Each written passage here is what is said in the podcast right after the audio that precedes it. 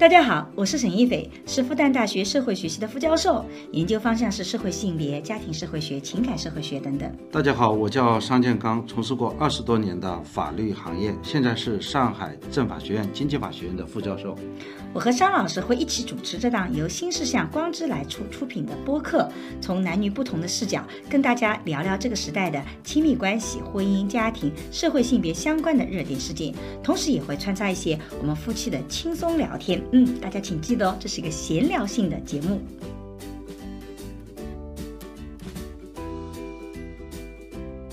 就我的疑问就是说，一个人比较追星，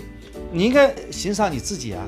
你应该有你自己的。有你的独立人格啊，你怎么会去追星呢？我自己一直觉得很遗憾的是，我其实应该好好的从社会学角度讲讲今天年轻人遇到的这种爱情的这些困惑。我自己在网上不断的去去去回答别人的问题，但是这个从研究角度讲都不是一个规范的个案啊。但是我真的是觉得今天的年轻人遇到了太多的这方面的困境，就是他不知道怎么做，所以他出现了那个。这种躲到另外一个世界里，其实不是躲到在在那个世界里去寻求他想要的自由平等的爱。星梦的个案你会发现，他每一件事情他非常理性，他有一套逻辑体系，他形成了他的一个完整的环，然后他非常理性的说，我应该去做那件看上去特别不理性的事情。首先追星的那个那那些粉丝，他们追星不仅仅是。是一种情感的宣泄，而是和他的成长、自我的这个探索有关系的。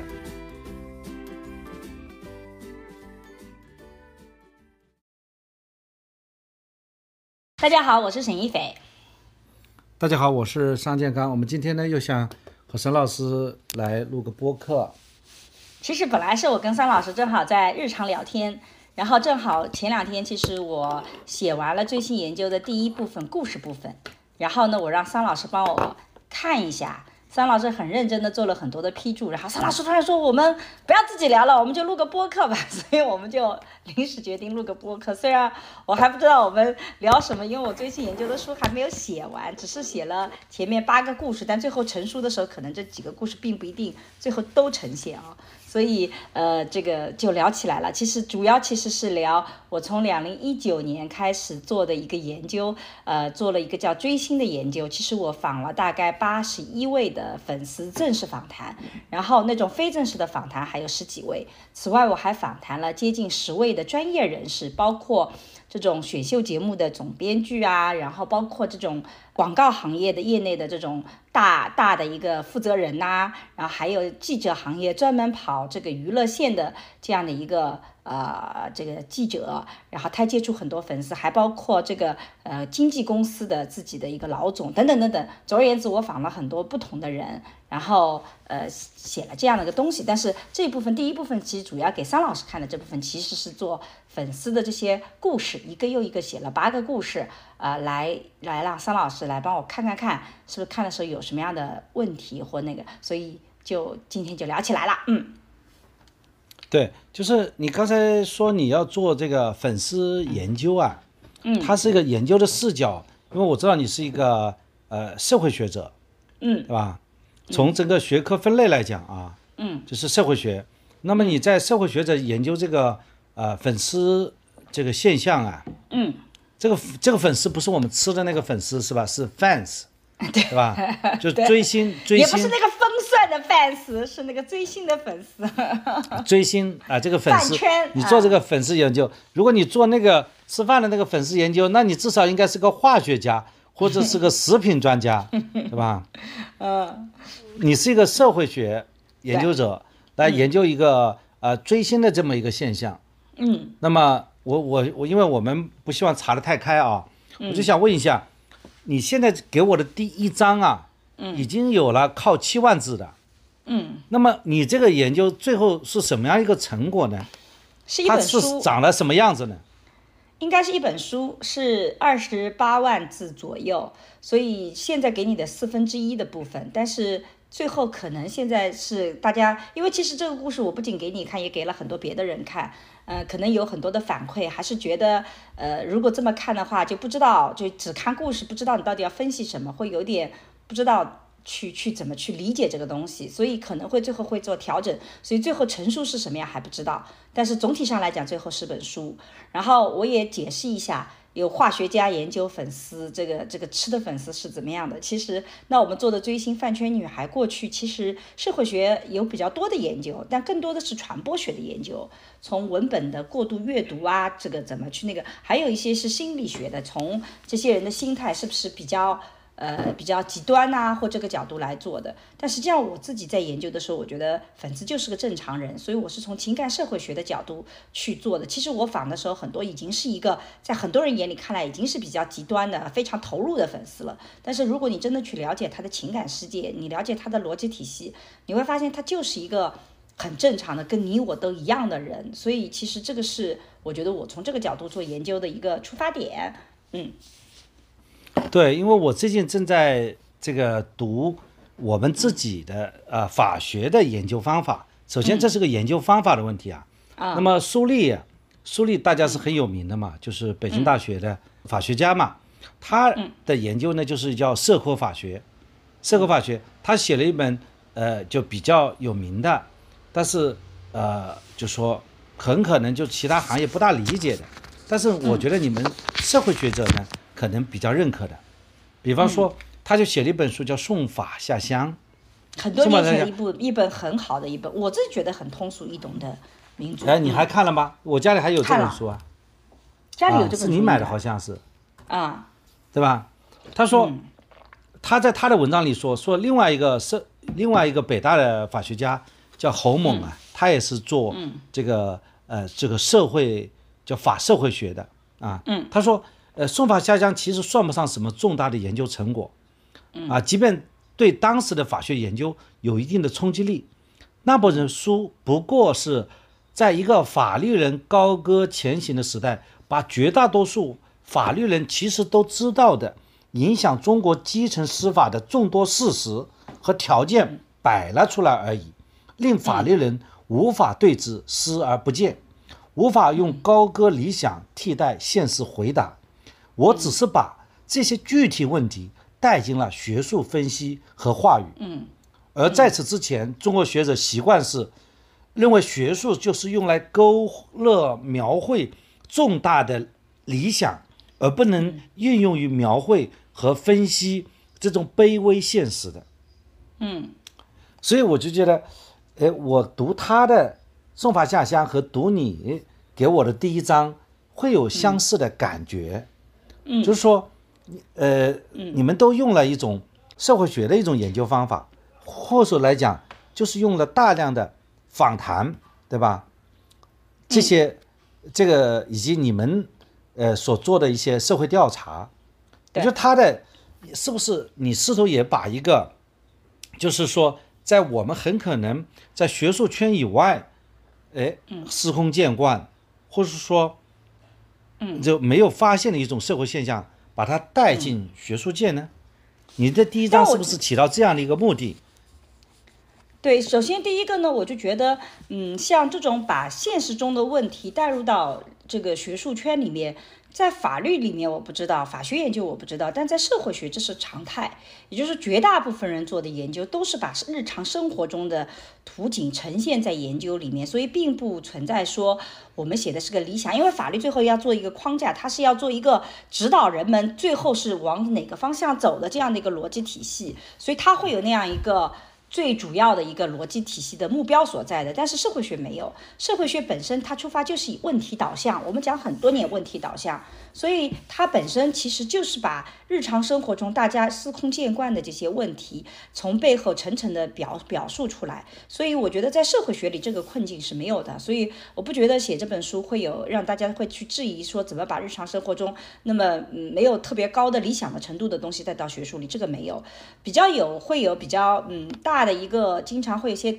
争议或者挑战的，是因为我做访谈的时候或者我们做质性研究，我们有的时候最后会用。白描的方法，description 就是把它描述出来，它不太像那种学术分析，我用数据啊等等证明，所以定量和质性之间一直有这个争论。就第一个是你选择的这些个案具不具有代表性，所以呃，你你只是讲了一部分的人，它并不能代表所有，所以你并不能够呈现出这个所有的这个全貌。这是一个对质性研究经常的批评，呃，或者说他的批评不是说你把微小的一些客观的事实放出来，而是说你讲的东西可能不是那么完全的客观事实，你只是讲了其中的一部分，你选了一部分的人，所以这个是对智性研究经常的一个批评。嗯，第二个呢，就是说，呃，因为嗯，智性研究很多时候会是一个深度的描写，它看上去就不那么的像高深的学术的东西，但这其实是我自己喜欢的，因为我在写《谁在你家》这本书的时候，我不知道听众朋友里有没有看过我《谁在你家》这本呃学术书的，我自己其实当时就是写了两轮，第一轮写的时候是按照非常传统的那种学术的方法写，把故事讲的很少。但是实际上，我最后就觉得这不好玩，没有意义，所以我就其实是呃到美国在哈佛大学做访问学者的时候，跟的是人类学家，所以他就会觉得说，我就跟他讨论，我一本书写出来是给一百个学者看的，还是我应该选择给更多的人能看得懂？但是。让更多的人看得懂，他会有一个问题，就像批评苏立的，觉得你的学术含量都不够。你看别人都一般不是学术的人都能看得懂，那说明你含金量不够。但是詹姆斯沃森当时都跟我讲的说，他说书籍本身的目的就是为了让更多的人看，很多人写的东西看的人很少，他而他有他的作用，可能他讨论的事情的确比较高深，但是还有一种可能性就是他真的写不好。再高深的问题，他说都可以写的，让更多人看明白的。你看很多的诺贝尔的经济学家，或者那个包括嗯很多的这种数学家邱成桐，他在讲数学的时候，你会发现你就是能听得懂的。所以他说，真正好的学问是应该让更多人听懂。所以我觉得可能更大的争议不是一个。把微小的事实，而是说你微小的事实拿出来，是不是代代表全部？第二个就是，如果你写的很通俗，你是不是会显得没有学术的含金量？这个其实是一直是会有一些作为学者来讲是会有一些这样的问题在的。但这一次我其实选择了一个更通俗的。其实我在写第一稿的时候是用谁在你家这种方式写，但是比学在你家更加更加严格一点点，就是引用东西更少。但我写完以后就觉得不好玩，所以我觉得我还是要回到谁在你家，甚至加大这个比例。故事写的更多，但是的的确确在给大家看的时候，大家会觉得你讲这些故事的时候，我有点不知道你到底要跟我讨论什么东西，也会有这个困惑。嗯，我觉得这个问题其实，呃，从这个研究方法来讲还是蛮清晰的，就是你第一章把你所要讨论的那些现象，也就是说我们法律的角度来讲，就是你所谓的那些证据，你先把它摆出来，然后接下来你在你的后续部分会展开讨论，在讨论的时候你就。来利用你在这个第一章中所举的一些素材，这就像法庭开庭一样的，先举证，然后再辩论，对吧？你不能是呃呃这个辩论的时候再举证，这个呢其实是看似一种呃这个呃思辨的形式，但其实是呃缺乏章法的。我觉得你这样的一种写法，我是非常认可的。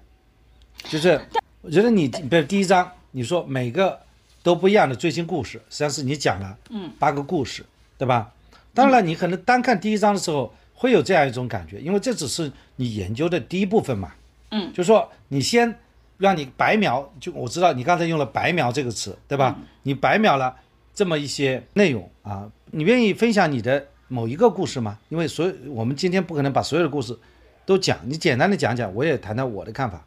嗯，我觉得首先就是说，呃，其实我在后面写的时候还会引用其他的个案，我会大量的引用别人的一些说法，比如说是说到女友粉的时候，我就会讲到他用的词汇其实就是那种爱，他就是用爱的啊，真的我一眼就爱上了他，你知道吧？我就没办法了，就他会用这种非常夸张的词汇来去形容，所以我也会引用他人的这些东西，而不是说我只用了这几八个个案，因为我最后我最终做了八十一个个案嘛，所以其实我在后。面写的时候会涉及到大量的其他的个案，但是写这八个故事的很重要的目标其实是想要讨论，就是说，嗯，到底是这个追星那个形象是什么样的？因为很多的时候你会发现媒体里面形容这个，我们想到粉丝，你可能马上就想到的是杨丽娟，就杨丽娟那种，我不知道大家还记不记得刘德华当年追刘德华的，然后追到香港去，然后我们就觉得他怎么会是这样子的？他是被什么什么下蛊了吗？然后他的父母为什么会没有办法去阻止他？然后最后又倾家荡产，你会脑海里出来很多这种极端的一个形象，但是实际上。杨杨丽娟可能是真的是走到了一个非常痴迷的那个，可是在这中间普系里有很多很多，有很多人是靠近他的。我选择的那几个八个个案，其实都是有点靠近他了，就投入很多的那种粉丝，而不是说。投入很少的，只是随便看看的啊，那种不是的，其实是比较深度追星的。但是我首先想写的是把那个形象给竖起来，让你知道脑海里面有一个新的粉丝形象，他去替代像杨丽娟这样的极端的粉丝。但是像杨丽娟，你说她有多极端吧？她其实。某种意义上讲，在我看来，它有它的逻辑体系在里面的，所以我很想让大家去了解这个逻辑体系。所以这个是一个写这八个故事的目的。但是从各种反馈来讲，嗯，大家会批评我，不知道桑老师有没有这种感觉？他们说我太美化了。就这几个故事看上去都挺积极向上的，跟我们脑海中这种脑残粉都不一样。可是如果你真的去看他们做的事情，你就会发现，你所批评的脑残事件，我这里面全部有的。比如说接机，接十几期、二十几次的接机，接机是个特别花时间的。他他这个故事有啊，然后氪金花很多时间，然后包括肖战的粉丝觉得肖战从一个小透明变成一个这种星光大道上跟苏琪能够。谈笑风生的，就觉得真的这个仔仔出息了。你看我儿子出息了，我这个跟他一起就觉得我很自豪。那这种在很多人眼里看来，不就是觉得很奇怪吗？人家明星成功跟你有什么关系？你还真把自己当回事儿了。就是我觉得我其实这些都写到了，只是大家依然会觉得可能嗯，好像比较的太过积极了，是不是？因为我们脑海中粉丝的形象特别的极端，所以一看到这种积极的会有些问题。很多朋友都跟我这么反映，嗯，对，在你的。这个第一章的前部分就提到了这个杨丽娟，这个杨丽娟是甘肃兰州人，啊，从十六岁开始痴迷香港歌手刘德华，以后呢辍学开始疯狂追星，呃，然后杨丽娟的行为影响她的父母，她的父母在劝阻无效的时候呢，开始是卖房卖肾，以这个筹资啊供供她多次赴香港。和到去北京寻见刘德华，然后零七年三月二十二号，这个他这个女儿啊杨丽娟曾经到香港参加刘德华的歌友会，实现了生平的夙愿。不过呢，他的父亲最后由于杨丽娟的追星行为而跳海身亡。嗯，就是的确你现在讲的这么一个形象，嗯，很可能是呃一般人看到粉丝的一种常态。对，啊一种。呃，一种，呃，原始的形象。然后呢，接下来你讲了八个故事，在这个八个故事里面，我也感觉，就说，嗯，因为愿意接受你访谈的，嗯，都是说追星激励过你的，是不是会有一些？因为你访了八十一个个案，在这个芸芸众生当中找到这个八十一个个案，都是说我现在还有能力联系到沈老师，我有能力去和沈老师做对话。嗯，所以呢，其实我现在还是一一些，怎么讲呢？就是比较正常的一些人，是不是那些追星遭遇的那些人，根本就说他根本连跟你对话的能力，甚至找到和你对话都没有呢？但有没有可能就是说，比如说我们去采访一个干了很多坏事的人，你去问他你为什么做，你会发现在他自己的描述里面，他也不会是那种把自己描述成十恶不赦的。他在回答问题的时候，他也一定是讲他好的一面，或者讲他逻辑性，为什么我是这么做的。所以我自己觉得，智性研究或访谈有一个特别大的一个好处，就是你能听到他主体身份的一个阐释。那同样是以杨丽娟为对比啊，比如说我在这个八个故事里有一个言语的个案，你会发现他做的事情跟杨丽娟相比较，并没有，就是说他可能做的是一样的，比如说。他会买一个两万块钱的表，一个初中生而已，买两万块钱的表，啊，家里就给他买了两万块钱的表。他也会为了到美国啊，还都不是香港，到美国去看一场美美的演唱会，专门飞一趟美国。他的父母，他的妈妈也陪着他去看了。你看这些行为跟杨丽娟的行为，他没什么区别啊。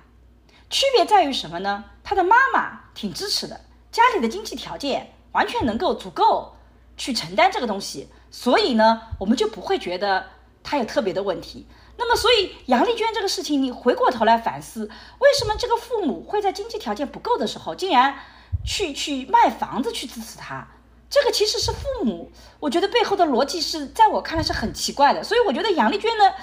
这个行为本身没什么问题，就在我的个案里，我发现这么去做的，而且一定要去看线下，一定要去见到真人。为什么见真人这么？重要就是我我我听了大量的这个讲线下的故事，就觉得看到真人，你知道是有多快乐吗？这份快乐是无以言表的。所以我觉得我能理解杨丽娟。其实我做完粉丝研究以后，我不能理解的是杨丽娟的父母为什么他们会去这么做？难道家庭教育我们应该告诉孩子，我们家经济条件不够的时候，我们是没办法做到这样的？所以我觉得这反倒是做完这个东西以后，我觉得杨丽娟是个家庭教育的问题，而不是个追星的问题。因为我在追星里看到了，比如说你看玉米妮。他就是林宇春的每一场演唱会，一年有五六场。他说我每年都去。我一开始的时候以为他每年都去是每年去一次，实际上我后来发现他每年都去是，他每年六场，只要他没有事情，他六场都会去参加，而不是只参加其中的一场。就是这个玉米泥是这个玉米嘛，就是是李宇春的粉丝，所以从这个角度讲，你会发现他不就是我们口中的比较疯狂的吗？像那个柯宁里面的故事，你看他就接机啊，这个接王子涛的机，他接了要十几次，哦，只要他到这个上海，他就去接机。我们听上去不也很疯狂吗？还到现场去搞这个票子，还不是说那个，这不都是杨丽娟干的事情，他们不都干吗？但是你从他自己的表述里，你会发现他不是这个让你觉得。好像那么疯狂的，他有一套逻辑体系告诉你我为什么这么做。对，我想这本书呃，其中的有一部分或者说比较清晰的记录了啊，相关粉丝他追星的他主作为主体方面的逻辑，嗯，看到了正能量。但是我我比较感兴趣的是你的这本第一章的第七部分，就所谓的田野笔记这部分，嗯，我觉得在这一部分啊。就是，比方说，我就看第一个你田野笔记，你讲就是说，你在访谈这个玉米你的时候，能够感受到追星给他带来的积极的变化，巴拉巴拉这些变化，对吧？那么其实，其实我觉得你也应该去，就在这个时候把我们普遍人，或者说你在访谈之前，你对这类现象的理解也要写进去，这样才有比较啊，这要比较，就是说。哎，你你感觉它有变化，是不是？就是你想当然的，你认为最新就是好的，所以你有一个预设的逻辑，你还是说客观中立的一个逻辑，就是说你因为你感受到变化嘛，那么嗯，那你感受这个变化之前是什么样的一种状态呢？或者说是不是我们普遍的认为最近可能不是特别好，因为你就丧失了你自己的主体性了嘛？就我我的疑问就是说，一个人比较追星。你应该，你应该欣赏你自己啊，你应该有你自己的，有你的独立人格啊。你怎么会去追星呢？就是好像你成为别人的粉丝，好像你成为别人的粉丝，那你就很难成为一个领导者啊。当然了，可能也很多领导人他也有，他也喜欢呃娱乐明星，对吧？很多政治上很成功的政治明星，他也是一些娱乐明星，是一些体育明星的粉丝，嗯对吧？所以呢，这个其实在我们心目当中会有这种困惑。会有这种困惑，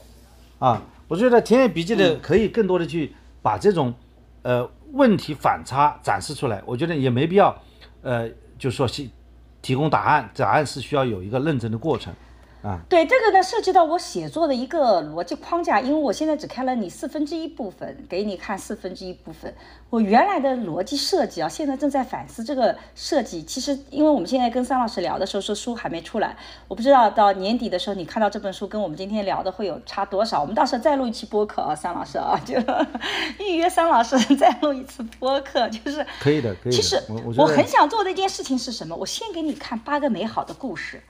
然后我希望你像我一样沉浸式的投入到里面去，你会发现追星是件如此美好的事情。但是我希望我一步步的分析，比如说我第二部分还是在告诉你他为什么这么做，逻辑是什么的。但是我已经引入到了现实的逻辑体系里，比如说像刚刚桑老师讲的，你为什么不去追更更更加高大的明星呢？你为什么要把自己投在他身上？你为什么不能自己好好谈恋爱，去去去去把自己作为女友粉？你有必要吗？他背后的逻辑是什么？我在现实里面遇到了什么困境，所以我会这么做。我其实第二部分是把它放到了现实的语境里面去讨论，但是我后面第三、第四部分就很想把这个东西给你打掉看。你会发现，我最后提出来的其实叫情感专制主义的概念，就是一个美好的东西，它是怎么变成一个专制的东西，怎么变成很让人人很讨厌的东西？这个过程它是怎么发生的？在这个过程中，你是这个群体的身份，对你是会有什么样的影响？你在这过程中是如何一步一步，包括资本是怎么去那个的？所以它是会怎么去扩大的？它是怎么去那个的？这个就是我想要去讨论的话题。但实际上。它并不是一个完全负面的，而是我特别想讲的是说，这个可能未来整个社会，或者说是我们在未来的互联网世界里面，很可能这个是个常态。饭圈的泛化，几乎在我看来，它是一个很难去避免的。一个过程，因为我们现在都对你看，每一个人都在要求别人给我提供情绪价值，每个人都对自己的感情觉得我的感情很重要，你不能够那个。每个人说你如果批评我，你就是 PUA 我。你今天领导说我做的不好，你就是 PUA 我。我们是不接受任何让我感受不好的东西的。当我们把自己的感受放在了事实之前，它就会出现很多很多的问题。所以我特别想讲，就是说这个这个，你看本身这个是美好，这是我们过去不注重自己的感受，到今天注重感受，可是它后面很快。就会走向另外一个极端，而我们大部分人可能是慢慢慢慢在被卷入的。对，我觉得可能这是以后会处理啊，但是对，呃，就说我们在读这些故事的时候呢，会有这种感觉，就是觉得这些故事都挺美好的。对，我就想先给你出美好的，再把是是挺美好，是是达到这个效果。那么写田野笔记这块，比方说你的第二段说，他玉米泥在追星的表现和日常生活中表现的反差。也是我觉得非常有意思的一个方面，然后你就解释了怎么有意思，就是原来追星可以让我们找到一个机会和场景，实践不同的自我，并获得与日常生活截然不同的感受和体验。我这个你这个这个观点呢，我其实读你前面的文字能够认同，能够赞同，对吧？就是说这也是我在做追星研究前后的一个很大的转变。之前呢，总觉得追星研究是一种情感的宣泄，啊，是个体情感从日常生活中向网网络向陌生人的一种延伸。但是呢，做了研究之后呢，你确认了，追星呢不仅仅是有关情感，也与自我的实践、自我的探索、自我的颠覆有密切的关联。所以我就在后面写了评注：愿闻其详，就是说，就是你怎么样做一个的关联，对吧？嗯，所以。所以，然后接下来你讲粉丝的研究可以从情感出发，但不能局限在情感领域。这好像，这好像是又是你的新的一层意思。我感觉是新的一层意思，就是说，首先追星的那个那那些粉丝，他们追星不仅仅是是一种情感的宣泄，而是和他的成长、自我的这个探索。有关系的，这是从粉丝的角度，然后呢，你的研究的角度，对粉丝的研究角度，不仅是要从情感的角度，也也要从不能局限在情感领域。对，这个是两个不同的角度。嗯，桑老师看得很仔细，桑老师果然是我的知音，只言片语里就看出了我的 想要讲的东西，后面那个果然很理解我，就是。嗯，从呃情感的角度，是因为我觉得过去我们对于这个粉丝的研究，很多是从他就是心理比较有问题啊，这种极端主义狂热角度来讲的。所以我觉得，如果我们从情感的角度讲，我们就能理解他为什么这么做。但是如果我们从社会学的角度去分析这个情感，他就不能只局限在说哦，这个人是因为喜欢，所以怎么怎么样子。其实我在后面就会分析，为什么他会去成为女友粉，而不到现实去谈恋爱。其实恰恰是因为在现实里面，你无法找到你理想中的那种自由平等的爱，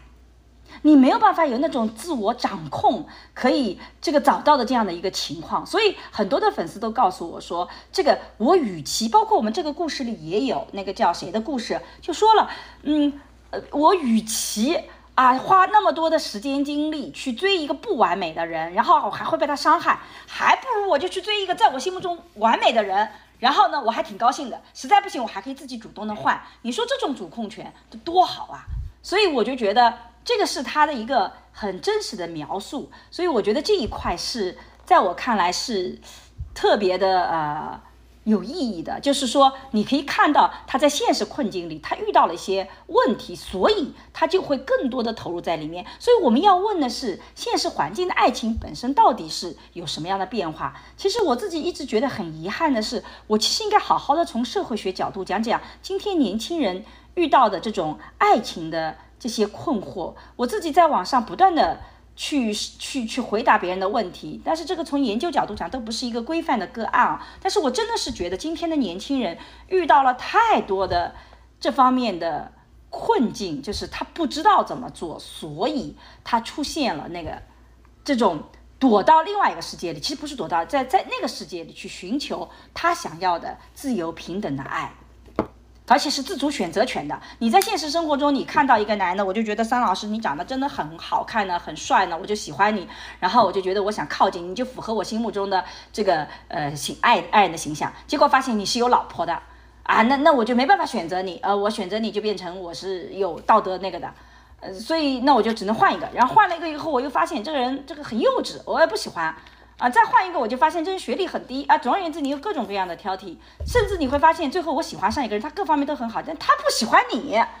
他条件各方面都符合你要求，你哪有那个所谓的自由选择权呢？你也没有什么所谓的真正的。平等的这种概念，所以那怎么办呢？我可能就通过别的途径去实现。所以这就是我讲到的，为什么我觉得从一开始的他的那种情感性的角度去切入，可是你最后分析的时候，他不完全是，他有现实的很多的困境在里面，他才能去这么做的。包括他追求的快乐，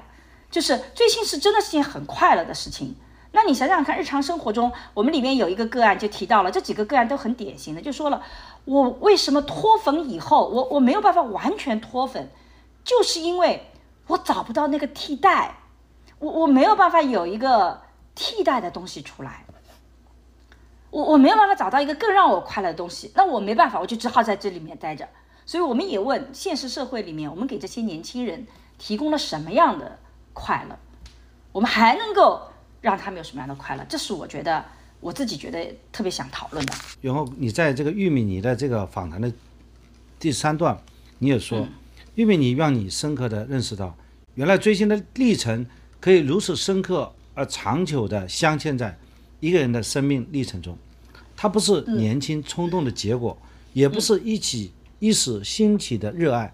而是可以持续几十年的给予和习惯。是生命体验中最浓烈的部分，也是和日常生活近紧密相关又相对独立的链接。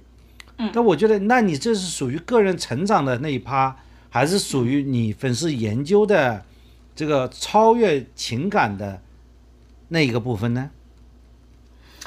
呃，其实总体上来讲，我其实整个书籍都是从情感社会学角度来讲的。情感社会学它其实包含的一个很重要的概念，就是为什么会有情感社会学？其实，在过去情感社会学没有出来之前，我们把情感更多的看成是一个因变量，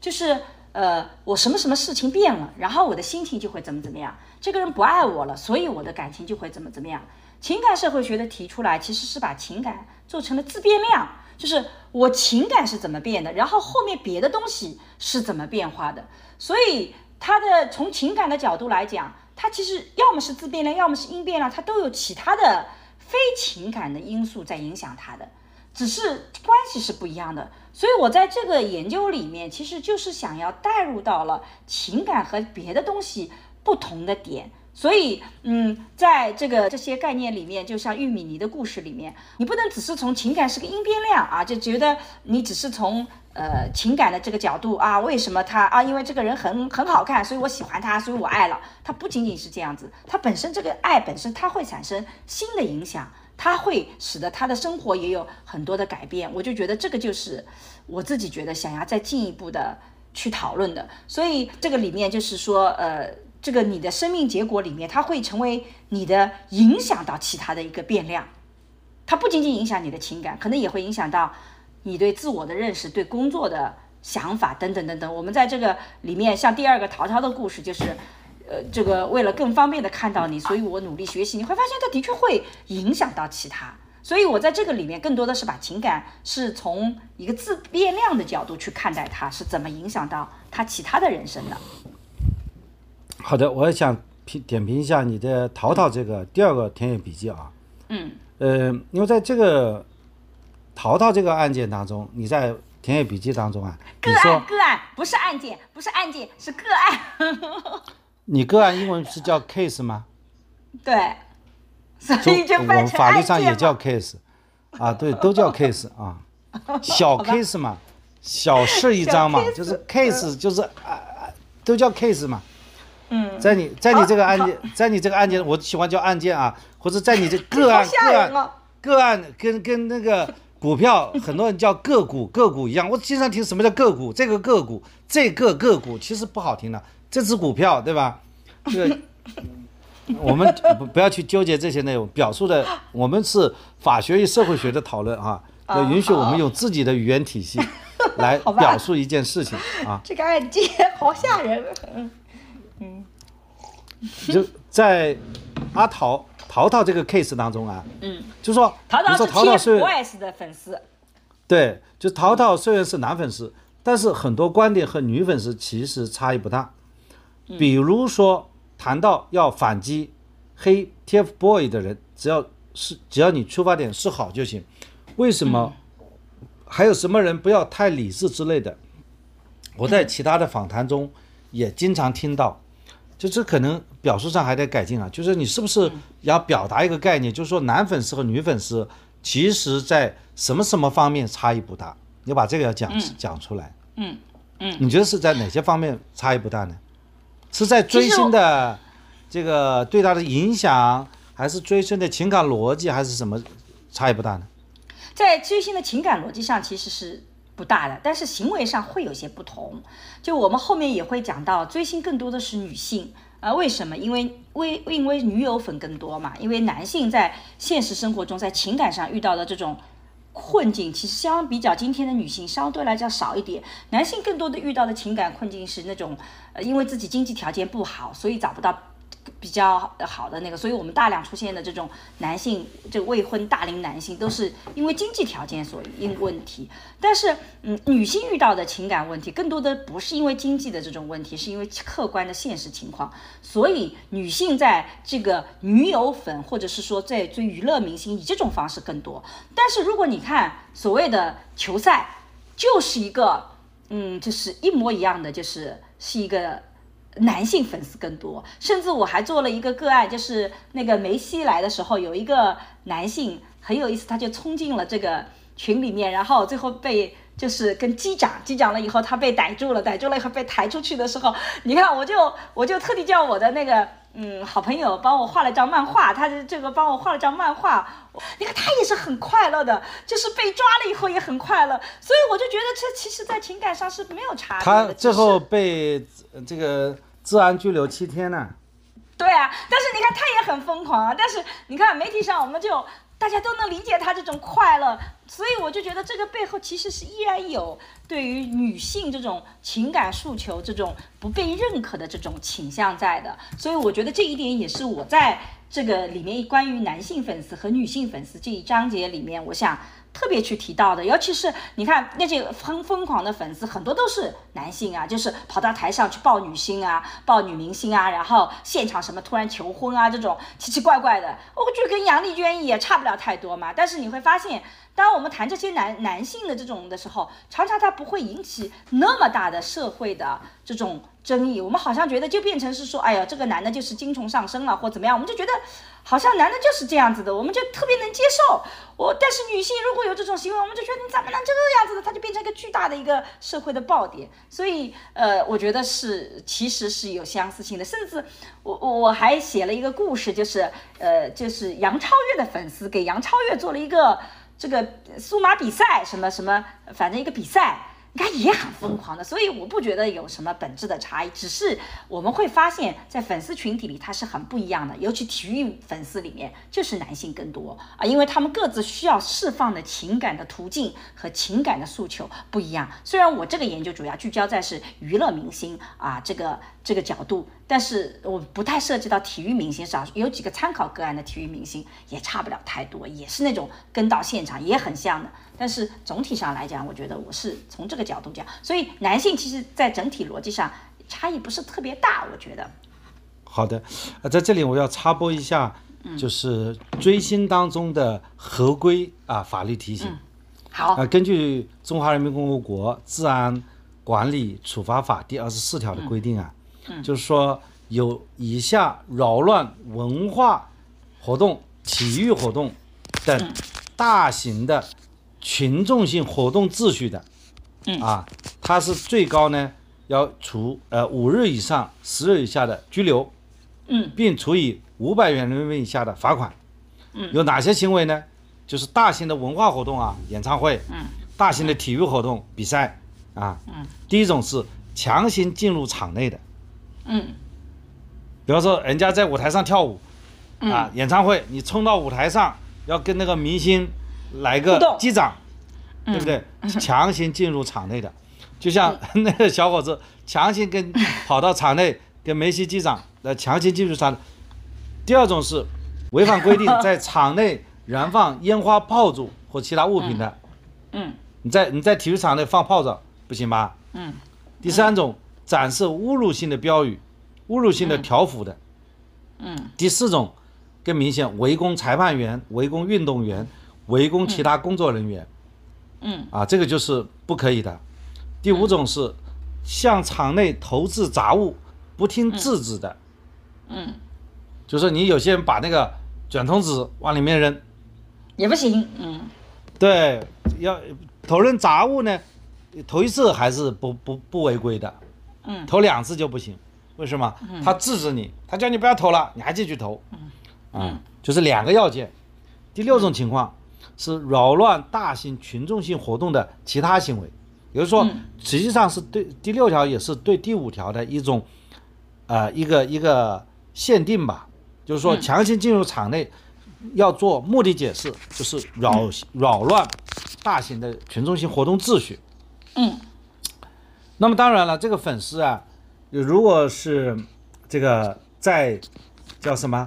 叫什么，就叫在你自嗨的范畴、自嗨锅范畴，嗯圈地自萌，对吧？不是有这个词吧？有很专业嘛，嗯，对，就是说你不要影响别人，那么你还是属于追星的范畴。那就继续回来马化腾同志一个李逵的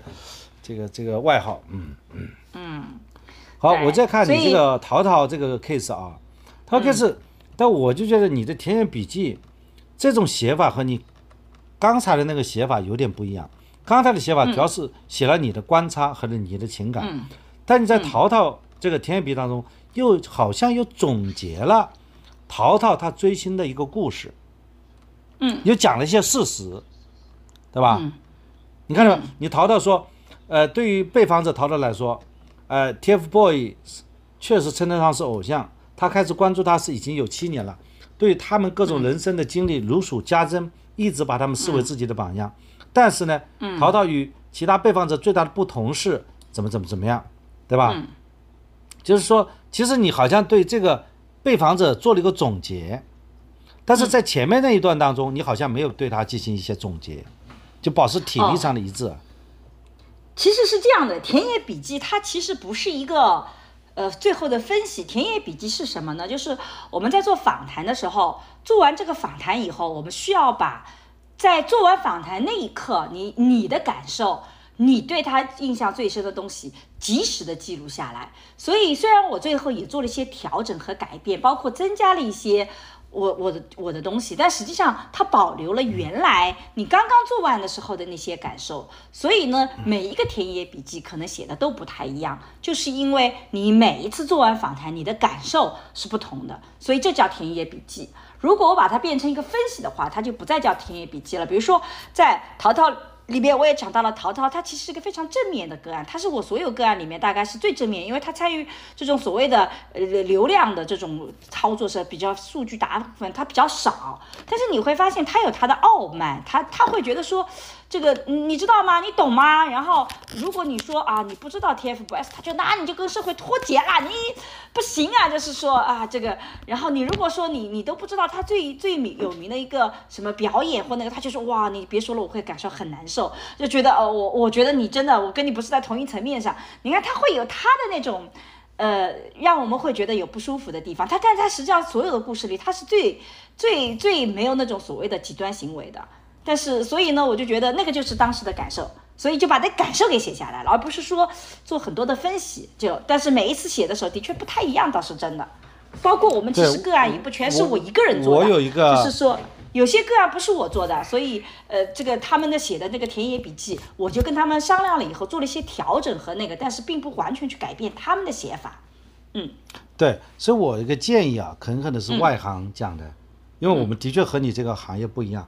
就说我们有法社会学、呃社科法学和法教育学的研究方法，但是你是不是可以在你这个田野笔记的，就说这种表述的部分，可以适当的做一些做一些学术的解释、学术逻辑的、学术的底层逻辑。比方说，哎，这个田野笔记，就像你刚才所说的，这个田野笔记，这个人是写了这个情况，他到底是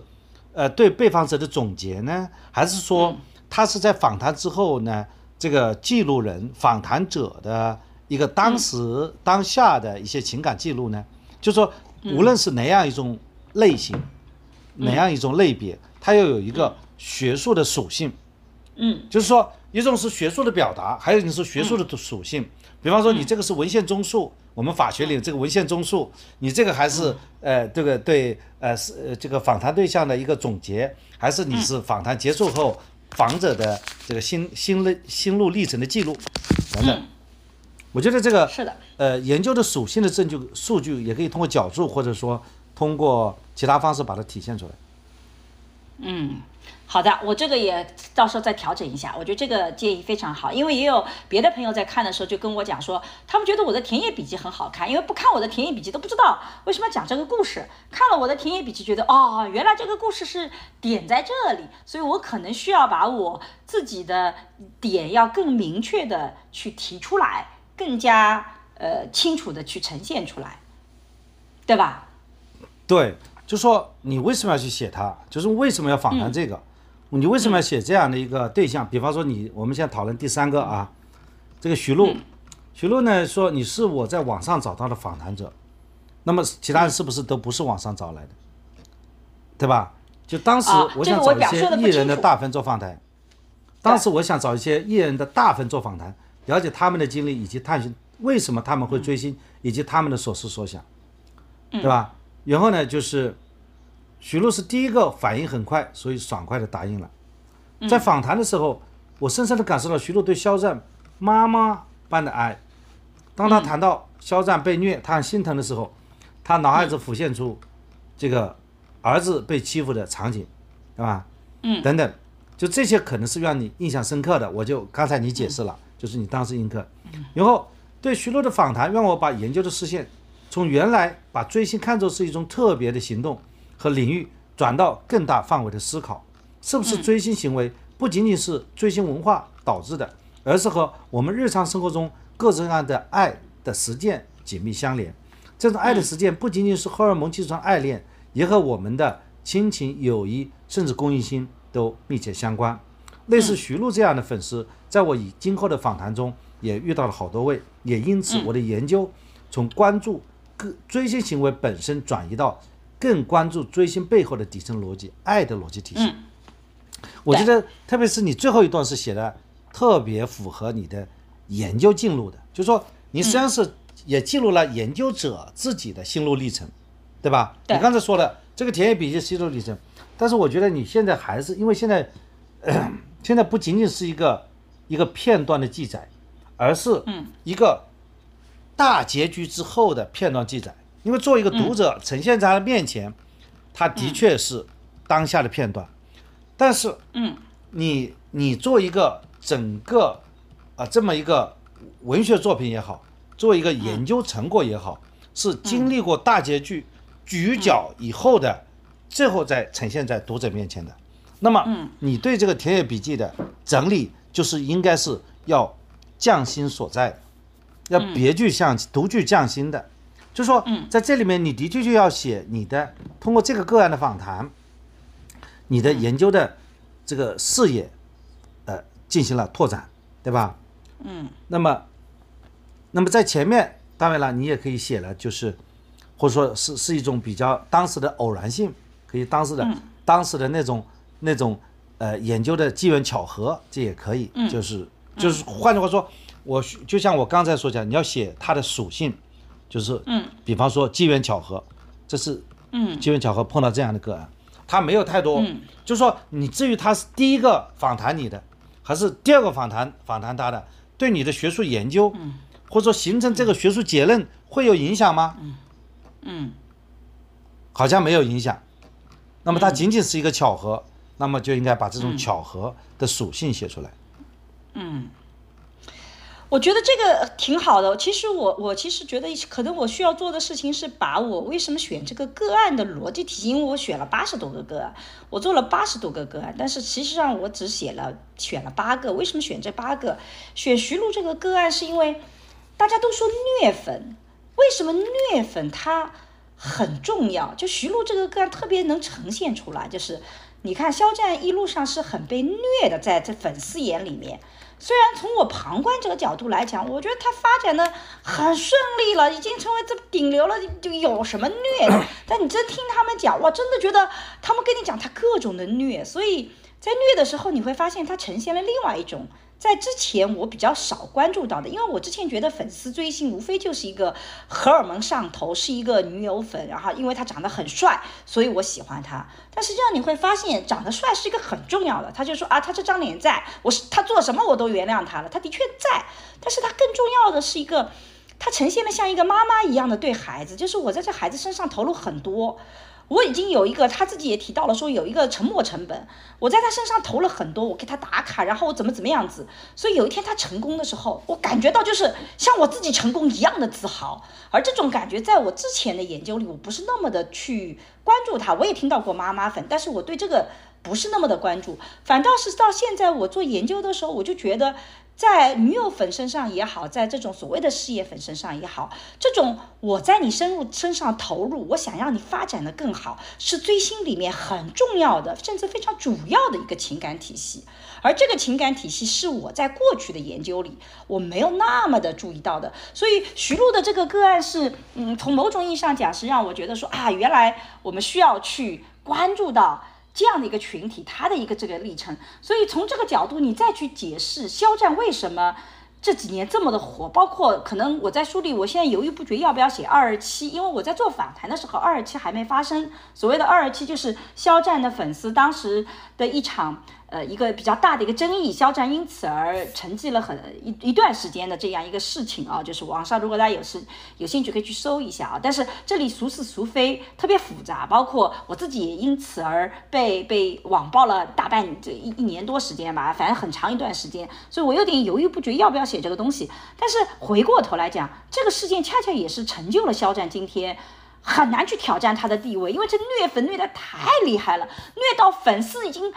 沉没成本已经多到不行了，而且觉得太心疼了，心疼这个人心疼到不行，所以我后面再去追一些已经研究过的，我发现这个哇，这个虐粉的力量太大了，而这一块是在我自己过去的研究里不太注意到的，所以我觉得这个点就是在这里。所以，但我在写的时候的确有一个这个特征，就没把它一开始故事没把它写明白，因为我虐粉后面是一章，我专门有一节来谈虐粉这个事情，就虐粉在这个过程中的重要性。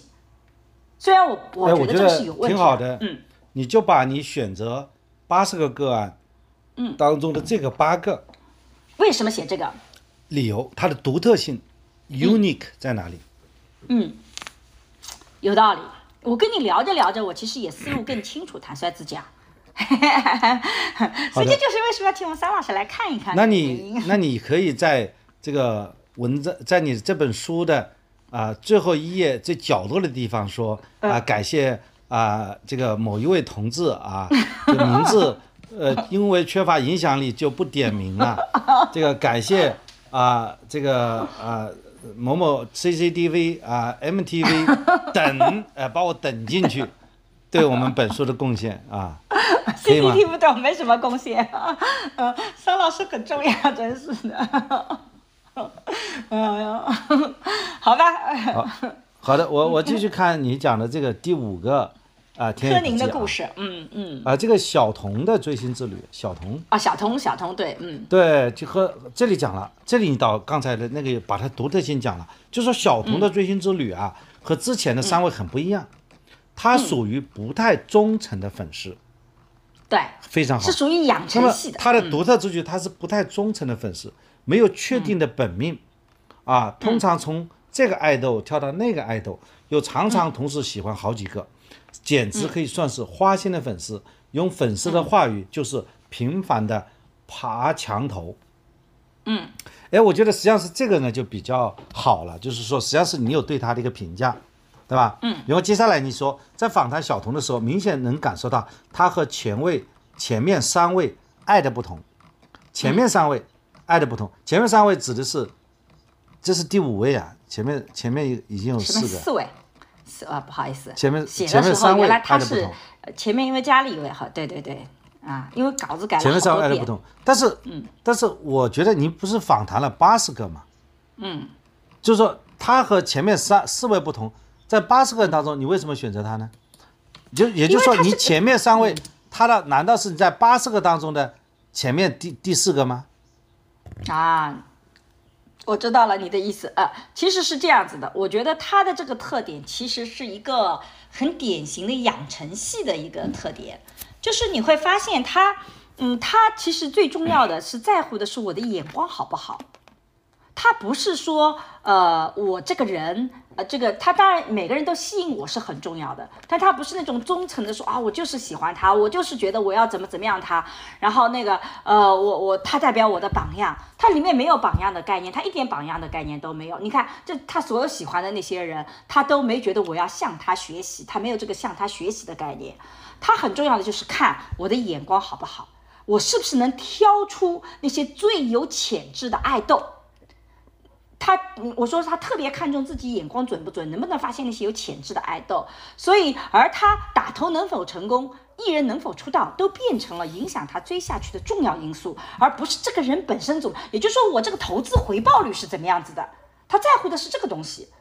所以他在聊的时候，你会发现他金钱也好，精力也好，比前面更多少。然后他也是有更多的反思在里面的，但他不是那种完全那个，所以这也是另外一种，就是我在这个自我里面，我追求的这个自我是说，我去验证我自己到底是不是眼光很准，这是他的特点非常好。但我觉得你啊。趁机啊，我就想，嗯你是不是这个选择这八个个案，你可以把这个八个个案分成八种款式呢？因为每个人正好，嗯，就是非常独特，因为你选择它有它的独特性。因为八个标签，比方说像这个小童，他就是养成系，那么他是养成这个系的，那么其他有没有其他系的？妈妈系，对，但是呢，我不太喜欢这个标签，是一个，因为我中间也有专门的一节去谈，他这个身份是流动的。比如说，里面谈到我们刚刚谈到的徐璐，她可能是女友粉，也有事业粉的成分，她两个都有。你看，她一方面觉得这张脸很好看，我就喜欢这张脸，这个就是很典型的女友粉的女友粉的一个表述特征。然后你谈恋爱，我就会很生气。啊，你都你都现在这个程度，你还谈恋爱，你真是我气死了。虽然他说的是说你不顾自己的事业，但实际上某种意义上这只是女友粉的一个特点。妈妈粉会觉得哇、我宝宝终于谈恋爱了，也挺不错的。但他也有事业粉的特征体系，所以每个个案它里面的特征体系其实不是它的贴标签，而是这个个案它所呈现的我所想要背后讨论的一些重要的话题。所以我在想，等我全部写完以后，我可以告诉你关于这个虐粉这一章，我在第几章第几节会重要的阐述。你看了这个故事，你可以跳到那个故事去看虐粉的那一节，这样我就可以把它呼应起来。因为现在我的章节的顺序还没定嘛，你觉得这是不是一个好的解决方式？就不是贴标签，而是告诉你，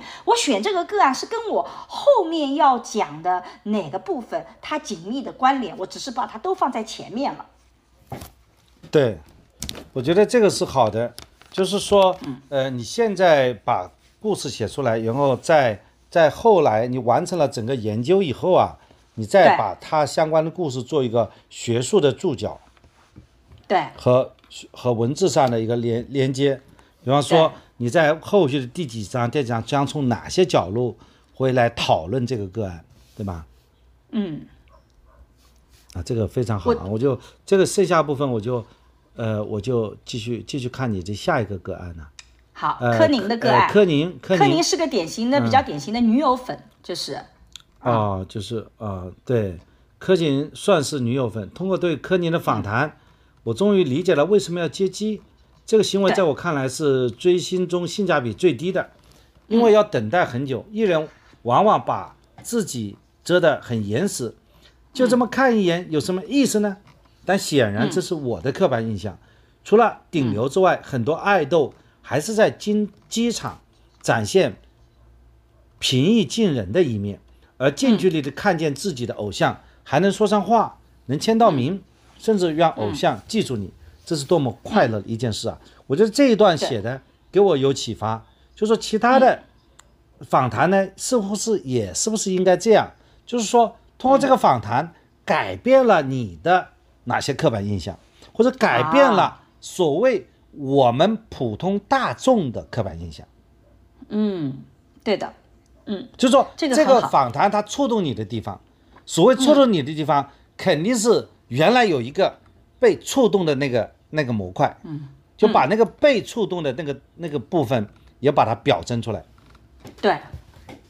也就是说，你看我到最后的时候说它充满了正能量，就是呃，但实际上你这种行为，它其实是接近于接机这个行为是接近于在很多的其他的粉丝眼里是接近于私生的概念，所以私生饭概念也很好玩。人家在界定私生饭的时候，有人会觉得说，这个人你看他是到这个酒店去蹲的，这就是私生行为，我绝不登，但我去接机。但接机的人会觉得说，接机它是公共领域，它不是个休息场所，所以我不是私生。你跟到酒店去，那才是私生。所以每一个人会对自己怎么去理解自己的行为，它有很大的不同。所以我觉得这一章节其实是我我讲到私生这个概念的时候，我其实是会讲到，就他的那个特别的不清楚这个边界在哪里，每个人是那个的。但是我不太能够理解的是说，那是因为我实在是因为我看到过接机那个真的是要三四个小时，包括那个呃这个之前的玉米泥也有这种行为的，我就觉得太性价比低了。但是他在讲的时候，哇，我就觉得真的能够让我理解为什么。接机是这么快乐的事情，就是它是能够让我感觉到这种点在哪里的，所以而且我觉得他挺有意思的。为什么他后面就觉得，嗯，你你谈恋爱我很生气，这个点在哪里？所以他是那个女友粉和私生粉的这个过程中间，我觉得这两章我其实他都是一个我重头的个案。我原来写的时候是把这个人变成两部分，把它拉开来，在这一章节里面谈他这个故事，在另外一章节里谈他故事。但我觉得那个就形象就不好，你会分裂掉，所以我想把它放在一起，所以我可以在最后的时候去说明一下这个个案在哪两部分里面，其实会对他这两个现象做详细的一个解答。我觉得这样子会让大家看的时候会觉得，哦，原来我可以去看那两部分，对吧？对对，嗯，对你比方说我们现在讨论第七个，呃，新梦第六个。是吧？第六第七个是第七个了，星梦是第六个，第六个啊，第六个结构，嗯嗯，第六个，第六个第六星梦个星梦，啊，嗯。这，个星梦给我非常神神奇的感觉。是个 CP 粉，因为你很陌生，对，很多时候他非常的理智，啊，但是常常呢又有反思性，嗯，而且善于通过事实来证明自己的观点，嗯，但是他在磕 CP 的时候，又显得出乎意料的不理性，对，就说他既非常理性，又非常不理性，我觉得这很可能是比较符合就是田野笔记的一种记录记载，对吧？嗯，你把你当时的一种困惑，嗯，那么，那么这又怎么样呢？你觉得非常神奇，又怎么样呢？它，嗯，它和我们的学术也好，它和我们的这个普通认知也好，就是说这里面的点在哪里？可这能还得个点其实要做对这个点其实对我来讲非常重要的，就是为什么我会提出情感的专制主义这个概念？因为情感的专制主义，恰恰我们很多人觉得说，之所以他这个很多人这个情感他好像特别的极端，是因为他呃脑子有问题，他就是不能控制自己的情绪，他是呃自己的就是突然间的一个激动做的，恰恰相反。星梦的个案，你会发现他每一件事情，他非常理性，他有一套逻辑体系，他形成了他的一个完整的环，然后他非常理性的说，我应该去做那件看上去特别不理性的事情。这个要这个要把它写出来，这个要把它表征出来啊，嗯，好吧？对，是的，是的啊。嗯嗯，对，而且而且你会发现，你看他那么的理性去反思很多不同的这种粉丝的看法，但他就不能接受磕 CP 的时候，另外一方是结婚的，可是人家老早就结婚了。他说那是因为他假结婚啊，我就在想怎么能这么骗呢？这么多么不理性的啊！对呀、所以我就觉得，嗯，原来原来，但他的逻辑体系就是，你看这个，就我我我，其实是他为了自己的快乐，他造了一个一个一个圈，然后那个的，所以他自己最后也承认说脱粉其实很难的啦，就是因为你你找不到那个更快乐的那个方式去做，所以对他来讲，他追求的就是那个快乐，他找不到一个好的替代品。他整个的那个逻辑体系，你从他这么个编个故事，你是会觉得他不理性。可是你从寻找快乐的角度讲，那很理性啊。有的时候就是想骗骗自己嘛，我让自己高兴一点，不好吗？比如说现在我们天天这个很多人对着这个镜子，每天早上是说我会成功的，我一定很好啊，不能 PUA 我，我就是最美的，别人都不能说我，那不就也是某种意义上也有骗自己的成分吗？你就长得一般呐、你天天说自己很美啊、不能别人说我不好看，为什么这么做呢？我让自己变得更有信心，我让自己变得更快乐。那这个逻辑体系不是一样的吗？所以我就觉得这里面其实是有相似的点，所以这一章节其实是把那个嗯它的那个非理性的那个逻辑性是怎么一个呈现的？我觉得星梦这个个案是个特别好的，所以我觉得我后面这一章节其实是用到了这一块东西。嗯对，我们现在看第七个个案啊，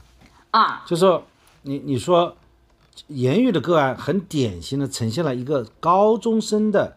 追星心态和历程。对，哎、对我看下来他的 unique 独特之处就是高中生、啊，对而且呢，这个言语从小学习成绩很好，一直是班长，对平时给人的感觉是好好学有礼貌，对这个非常的落落大方，对吧？嗯那么你肯定要讲就是一个成绩好的人对追星，对吧？对他的他我也看他的标签，啊。那么我关心的问题是，他为什么摆在第七位呢？嗯，摆在第七位是因为这个个案一开始的时候，其实选的个案是按照女友粉、事业粉这种 CP 粉来选的。那他其实是既有女友粉又有 C 颗 CP 粉，所以呢不是那种典型，就没有放在前面几个。但是我之所以最后还是选言语，我觉得一定要把这个案写得很详细，是因为我前面提到了杨丽娟，所以你看她做的那些事情，跟杨丽娟相比较而言，她其实有可能是做的更。就像我刚刚讲到的，做的更厉害的。你看他追星的时候全能型的，他打榜投票，去吵架，还写同人文，然后呢投入大量的金钱，无论是线上和线下，他都做了很多，甚至他觉得自己未来还能做更多，我还要去参加后援会。那某种意义上讲，他不就是很积极疯狂投入呢？但是为什么我们对他没有那种觉得他很极端？我就在想，我为什么对他没有觉得很极端？是因为我发现，第一个是他的父母支持他，父母的经济条件是足够支撑他做这些事情的。他们家的经济条件我也比较了解，属于相对来讲比较富裕的啊。去去到美国去，他妈就觉得到美国去追个星，我也顺带便去旅行一下，挺好的，不会没有形成那种。经济上的这种压力，所以我们就去理解他了。杨丽娟，我们之所以不理解，是因为他爸妈没这个钱，所以我们觉得你很过分。但如果爸妈有这个钱，是不是我们就对这种行为看看法就改变了呢？第二个是因为你看他成绩很好，他没有影响自己的发展。前面我们讲到那些我们觉得积极正能量，都是因为他没有影响到自己的发展。当然，在做个案的时候，会有个比较大的麻烦，就是真正因为追星影响到自己生活的很糟糕的，他不愿意接受这个访谈，这个也是。也是没有办法去去那个的，就很难去处理。但实际上，像这个个案，它里面已经是已经是做的很那个，但你看他自己感觉就嗯，好像还还还还挺好的。所以我自己也在反思我自己，是不是你看这种世俗意义上的家庭境况，你自己是不是很好？其实会对我更容易去原谅这个人做极端的行为，这是不是也是我们的情感逻辑体系？好的，呃，我再问最后一位啊，雨山，雨山是我和我年龄相仿的朋友，对，然后，嗯，这个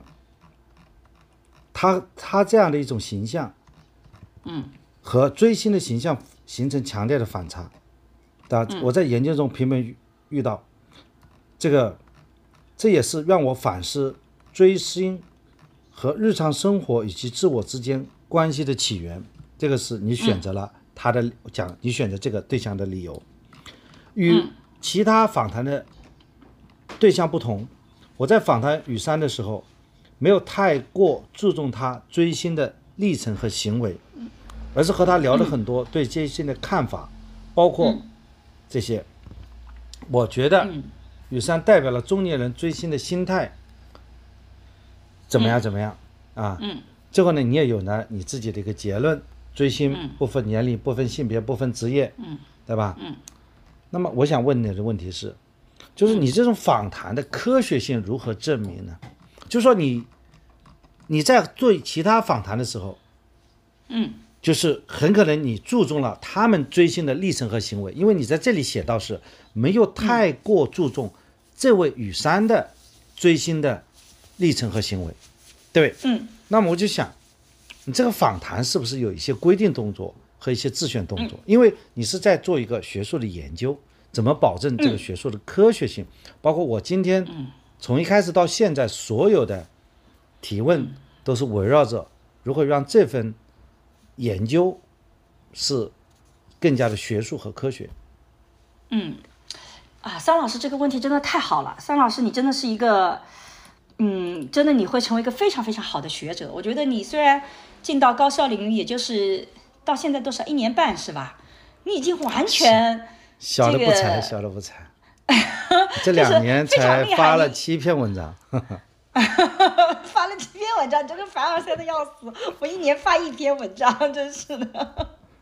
哎呀，就非常厉害，因为你问的这个是个非常专业也非常重要的问题。其实我的访谈是用的是叫结构性、半结构性的访谈，什么意思呢？就是我会有一份详细的访谈提纲，我们这份访谈提纲是。每一次访谈，比如说都会去增加。我们先确定我们要访的大概的内容是什么，然后尽可能把问题细化，然后呢，把很多的呃问题不断的用不同的问法放在里面。然后每一次你做访谈，都会觉得哎有一个点我可能需要放进去，所以会有一个问卷。但是我在培训学生的时候，我就觉得嗯不能够按照问卷去，不能按照这个访谈结构、访谈提纲去问。因为好的访谈，它是从一个人的生命史进入的，你要用他的逻辑体系去呈现他的故事。所以一般情况下，我会把那个访谈提纲放在一边，先从他的是，哎，你是什么时候开始喜欢啊，或怎么怎么样，我就从一个很很 general 非常大的一个问题去切入，然后我根据他的节奏，根据他想要描述的重点，去把它一一的呈现出来。到最后半个小时的时候，我会回到我的访谈提纲来去 check 哪些重要的问题，在刚刚聊的。时候我没有很好的聊到，所以我要去补这些问题。那么这种方法就保证了我整个的研究，就是基本上访谈我所需要的素材都是有的，但是又保证了这个人本身他是就行，他是有他自己的主体身份在的，他是用他的视角去看的，这就是呃。呃，这个陈向明老师说的那个智性研究的那个点，就是嗯，智性研究最重要的一个点，就是用被访者的视角去看待生活，而不是用我的视角去看生活。如果我每一个人都按照访谈提纲去问，其实还是用我的逻辑体系在追问他的人生。所以一般来讲，我把它放一放，但是最后我还会回来，是因为有些重要的问题它不能被遗漏掉。所以这个是我自己认为的一个智性研究的。点在哪？如果智性研究也也是按照访谈提纲一二三四问，那我觉得这跟定量就一样了。你还没有定量那么大的样本，你还不具有代表性。所以我一直觉得我们国内有很多做智性研究的是很奇怪的，就是他用的像一个夹生饭一样的，他用的是个定量的思路去做访谈，他认为这就是智性研究了。恰恰让在我看来，这不是质性研究的魅力。智性研究最大的魅力就是你要让这个人以自己主体性的身份发出，你要知道他是怎么想的，他怎么去解释他的。世界，他怎么去解释他的生活，这才是他的魅力。所以是用这种方式去保证质性研究的特点和它的独特性，同时也保证信息不遗漏。所以这是这么做的，这就是因为我觉得，嗯，我自己喜欢质性研究一个很重要的原因，它不是用我的想法去解释他人，是让他来告诉我世界是怎么样的，我就能看到人类的多样性。我觉得我之所以喜欢做研究，不就是因为我对人类的多样性非常有兴趣嘛？每个人都不一样，我觉得特别有意思。我觉得这就是我做咨询研究的点。对，有些人就是做咨询研究啊，是严格按照访谈问卷来做，就让我们感觉就像中西医结合一样的。哎呀，中西医结合，就是他是用 这个中西医的诊断方法，但是他是用中西医的手段，对吧？这个实呢，实际上不伦不类，嗯，挺好的。我觉得你要把这些学术的东西啊，要嗯。呃，就是学术的底层逻辑，因为坦率说，社会学啊，嗯应该讲在国内来讲还是比较小众的，对吧？像对，呃，国内的社会学的有社会学的学系的，应该讲也不多了。像我们学校就没有社会学，复旦有，嗯。啊，我不知道，呃，上海大学有，也是很有名的。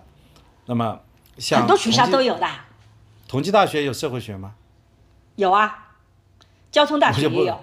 我不知道同济大学社会学是谁，就搞不清。至少这这这一两年建立了吧？啊，至少就是说，的确是像呃，我在上海啊，就是上大、复旦、华师大，我们三个社会学系更活跃一点点，其他学校相对来讲没有那么的让大家熟知。但其实那我就直接问你，全国有多少院系有社会学？你知道吗？很多都有，就很多但，难你只道不是是知道个叫很多至。少我告诉你啊，全国多少院校有法学院校？就那几百个综合性的大学都有，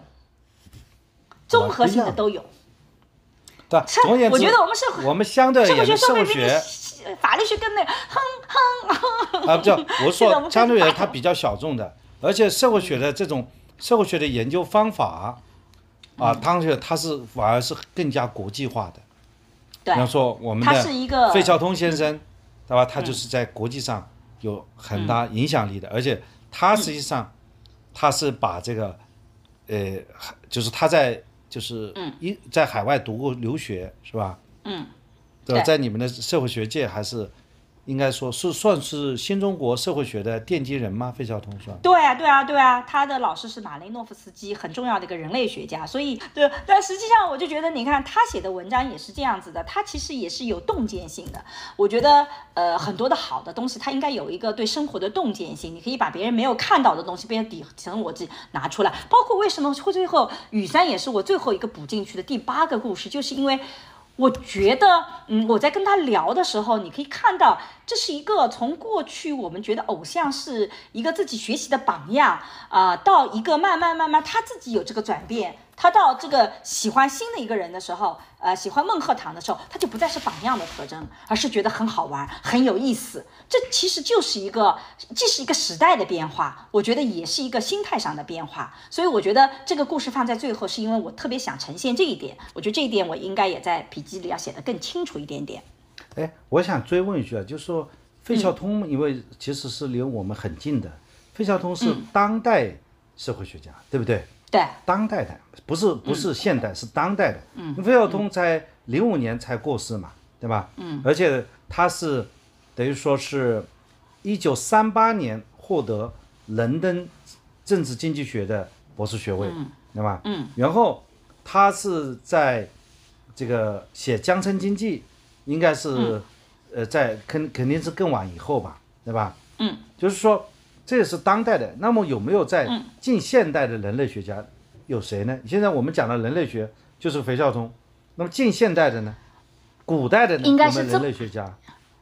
应该是这么说，学科分类这么细，本身就是当代的一个事情。你在过去他没有这样的学科分类，所以你怎么能够？但你说孔子是不是社会学家？孔子也是个社会学家呀，他不断的观察社会啊，总结出这种啊“三人行必有我师”，这也是一个社会学的结论呐、就是你你在三个人里面，这某种上也具有统计学的这种结论特征体系嘛。所以你说他是不是社会学家？我觉得他也是啊，只是那个时候他没有学科分类，学科分类本身就是一个偏当代的事情，尤其在中国，我们在之前读书的时候没有那么严格的私塾读书，哪有什么社会学跟什么的分科？我们连理工科都分得不那么清楚，对吧？所以这个从社会学家这个概念来讲，它当然是个当代的概念，它本身就是当代的概念。但是，嗯，的确在我们这其实就像我所在的这个吴江，这是我的家乡，它不仅只有费孝通，我们还有另外一个非常厉害的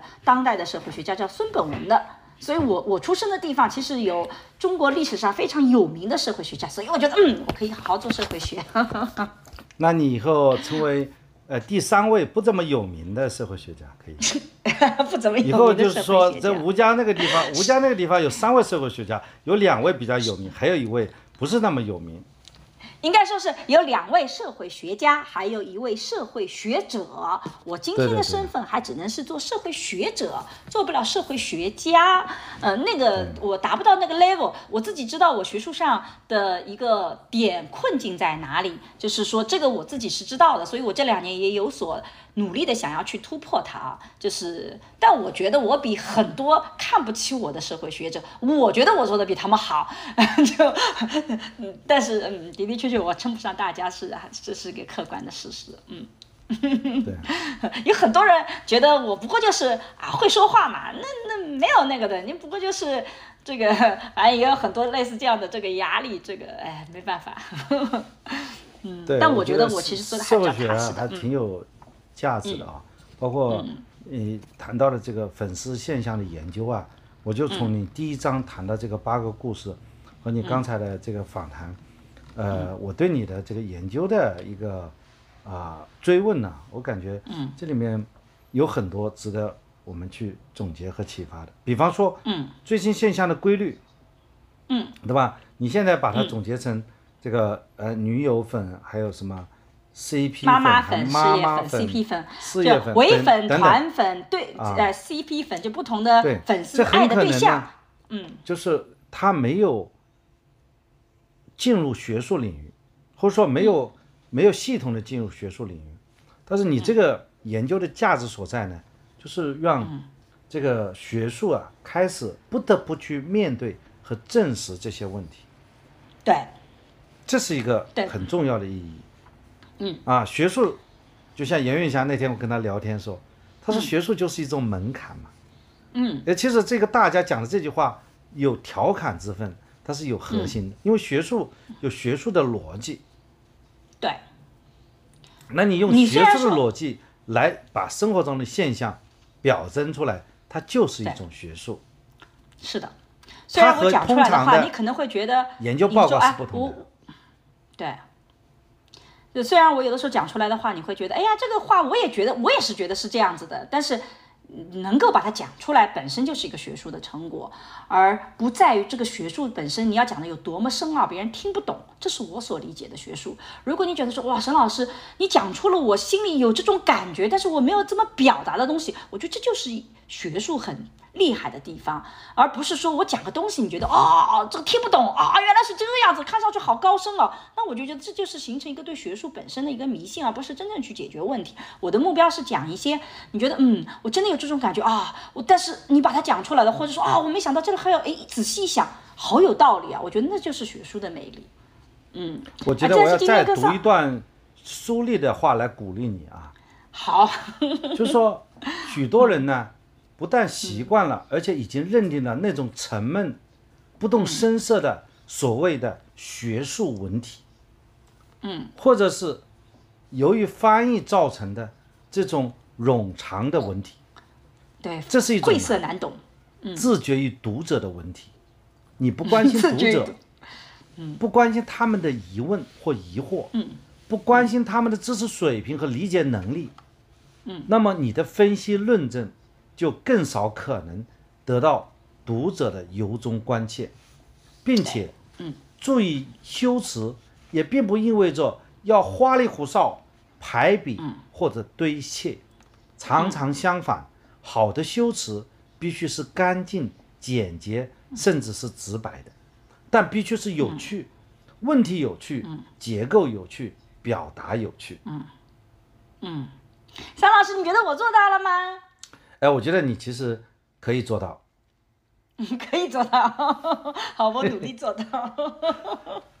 啊，你还是有基础的啊。嗯嗯，对，当然了，这里面我们也谈到，就是苏烈这篇文章给我很多启发，就是说，其实我们所谓的做的田野，你这个也叫田野、field work。对他说什么叫田野呢？他说你田野并不真正的去说，呃，你去做，呃，实体上的来研究，嗯，就是说不能将田野实体化、本质主义化，嗯，也就是说你要有学术的，高度，要有学术的想象力，对，你要进入，但你还能抽离出来，你能站在一个更高的高度去看，我觉得这个是很重要的。他讲费孝通摔坏了腿，根本走不到所谓的田野当中去，待在他姐姐的家中，他写成了《江村乡土中国》《江城经济》，就是说，你做田野，并不是说你天天生活在粉丝当中，你就是做田野，对，你没有这种学术的想象力。你还得要出来，嗯，对，就是这种学术的想象力是很重要。也就是说，你访谈了这么多个案，我们可以认为你是一个田野，也可以认为你没有做田野，这就取决这有于，点绕，嗯。这就取决于你对这些八十个个案当中，你是不是带有这种学术的想象力，看到他们这个现象背后的本质。嗯。其实也是为什么要做八十个个案，就是因为最新研究本身很复杂。其实一般情况下，我做定定量做到四五十个，我就觉得已经差不多就就是知识饱和了，就是你听不到新东西了。可是我们之之所以最后做到八十一个，是因为我不断的里面出现新的类型，比如说我最新的。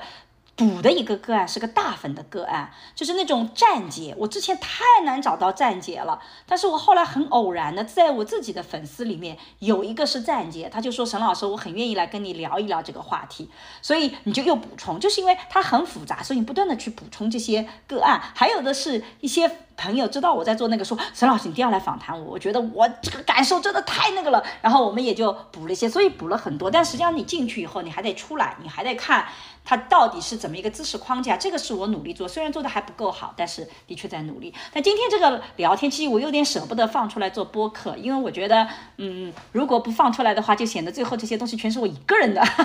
现在大家就知道我们是怎么一步步出来的，桑老师在里面起了多要多么重要的作用。对大家最后看到这个书的时候，你就会发现跟我的现在写的一定是不一样的。三老师刚刚讲的这些东西，我都会把它给补进去。所以我们今天这个聊天也很好的呈现了两个学者之间的对话啊，啊不仅仅是，夫妻的对话。感谢，感谢感谢，让你终于第一次叫我学者了。嗯，三老师成长的太快了。嗯对，谢谢谢谢，我觉得最终我们又要总结一下吧，因为差不多，嗯，呃，好总结一下。聊的差不多，我就觉得最后还是要，呃，就是我也相信啊，就是带着这种学术的想象力，因为你已经有了充分的个案的访谈，嗯，这个这个形式上的田野已经做了，但是，嗯，也要有一个广阔而丰富产出的思想上的想象力当中的田野。这个印染的田野和实染的田野之间，它一种互动，它就像科斯的放牧者和种植者的想象，它发现了科斯定律，而罗尔斯的原初状态，它也是一种想象，这种无知之幕，这种重叠共识，这都是一种学术的想象，甚至爱因斯坦的相对论，它也没什么田野，啊，嗯，所以说我们做这个粉丝的研究。有了非常扎实的自然的田野，现在就是要放飞你的想象力，来获得学术上、思想上的田野。呃，祝你的研究呢成功。哇，三老师这个对我的要求期望太高了，我做不到那么好，我只是努力把我看到的东西能够这个比较真实的反映出来，然后也希望能把背后的一些逻辑体系能够讲出来。但有可能大家拿到书，不知道大家会觉得有期望值也不要太高，越高的期望值可能会呃越失望。但是我总体上写到现在，我觉得这本书其实我是觉得会比较有意思。我觉得每一个人可能都可以去看一看，这不仅仅是讲追星，其实在讲现代爱情的很多我们今天在感情里不是爱情，我们在亲密关系里遇到的很多的。困境和需求，其实我真正关注的其实是这一块。我们为什么要追星？是因为我们背后有我们情感上的需求，有我们情感上的困境，所以我们会选择一种方式去解决。所以我觉得这个对于理解我们今天的年轻人，理解我们自身，以及理解未来的商业的这个这种这种。各种的形式都会有非常重要的表现，因为我其实现在还没有写到粉丝经济这一块，等到写完粉丝经济，还可以跟桑老师再来聊一次关于粉丝经济的。我做完最新研究以后，我就觉得现在的我，我看了所有市面上的粉丝经济的书，我都觉得，嗯，对于粉丝经济，其实很多人可能是真的没有想明白什么叫粉丝经济，他没有去做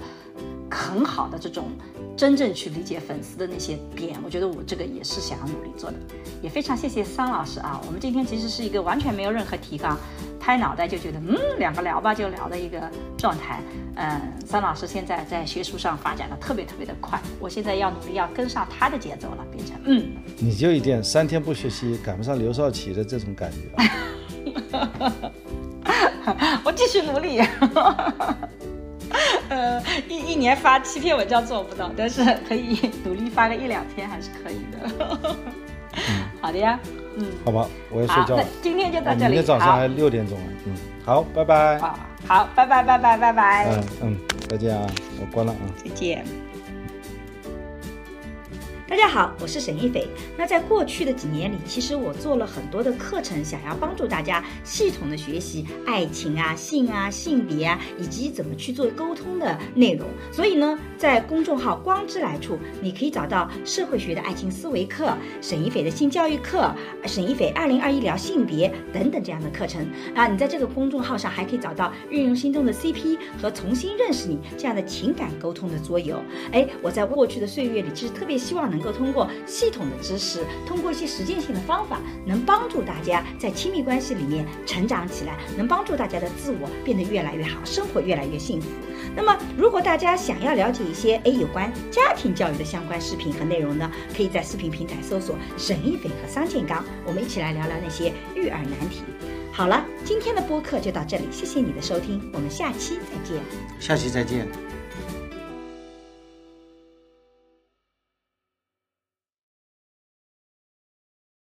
如果说你那个，哎呦，稍等一下，我这里有有包月，要连续包月，否则的话这个录制就没有办法录制了，空间不够。